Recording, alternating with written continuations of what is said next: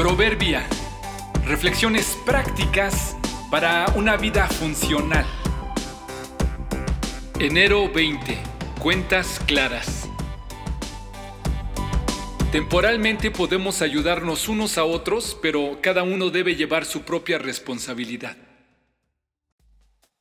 Formado en la fila de un pequeño supermercado para hacer el pago de un producto que necesitaba, me encontraba detrás de una persona que también pagaba algo que no supe qué era.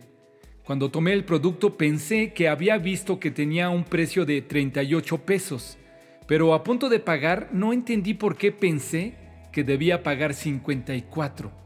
Los busqué en mi bolsillo y los tuve en la mano listos para hacer el pago. Cuando llegué a la caja, le mostré el producto a la cajera y quise entregarle los 54 pesos inmediatamente. Ella exclamó, permítame averiguar el precio y después dijo, son 38 pesos. Entonces le dije, no sé por qué pensé que debían ser 54. La cajera sonrió y me dijo, quizá porque la persona anterior pagó 54 y usted le escuchó cuando le dije la cantidad que debía pagar. En ese momento comprendí que efectivamente llegué a la caja con el precio que vi del producto, 38 pesos.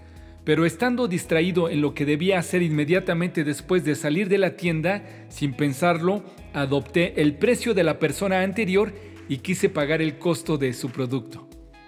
En mi pequeña compra serían unos cuantos pesos de más que al fin no tuve que pagar, pero en la vida real es más complicado.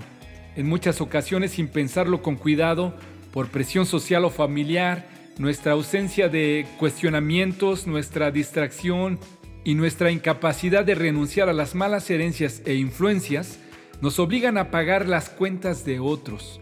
Los padres distraídos sin tiempo para los hijos prefieren pagar cuentas altas dándoles lo que piden por sentirse culpables de sus ausencias. Los hijos distraídos cargan con las culpas de los padres o quieren cumplir sus sueños esta generación sintiéndose obligada a pagar las cuentas de la pasada. Los empleados que no se atreven a cuestionar pagando la cuenta de los jefes. Los jefes con temor a perder a los empleados pasan por alto sus incumplimientos. Los compañeros soportan las malas actitudes con tal de no provocar un conflicto. Andamos por la vida a precio de nuestra distracción o nuestra falta de valor para enfrentar a otros pagando sus cuentas, pagando por las culpas de otros, asumiendo responsabilidades, pagando en la caja no nuestros precios, sino los más elevados de los demás. Pidamos a Dios la gracia de no huir de nuestras responsabilidades y el valor para renunciar con amabilidad a las que no son nuestras. Cada cual examine su propia conducta y si tiene algo de qué presumir, que no se compare con nadie, que cada uno cargue con su propia responsabilidad. Gálatas 6, 4 y 5.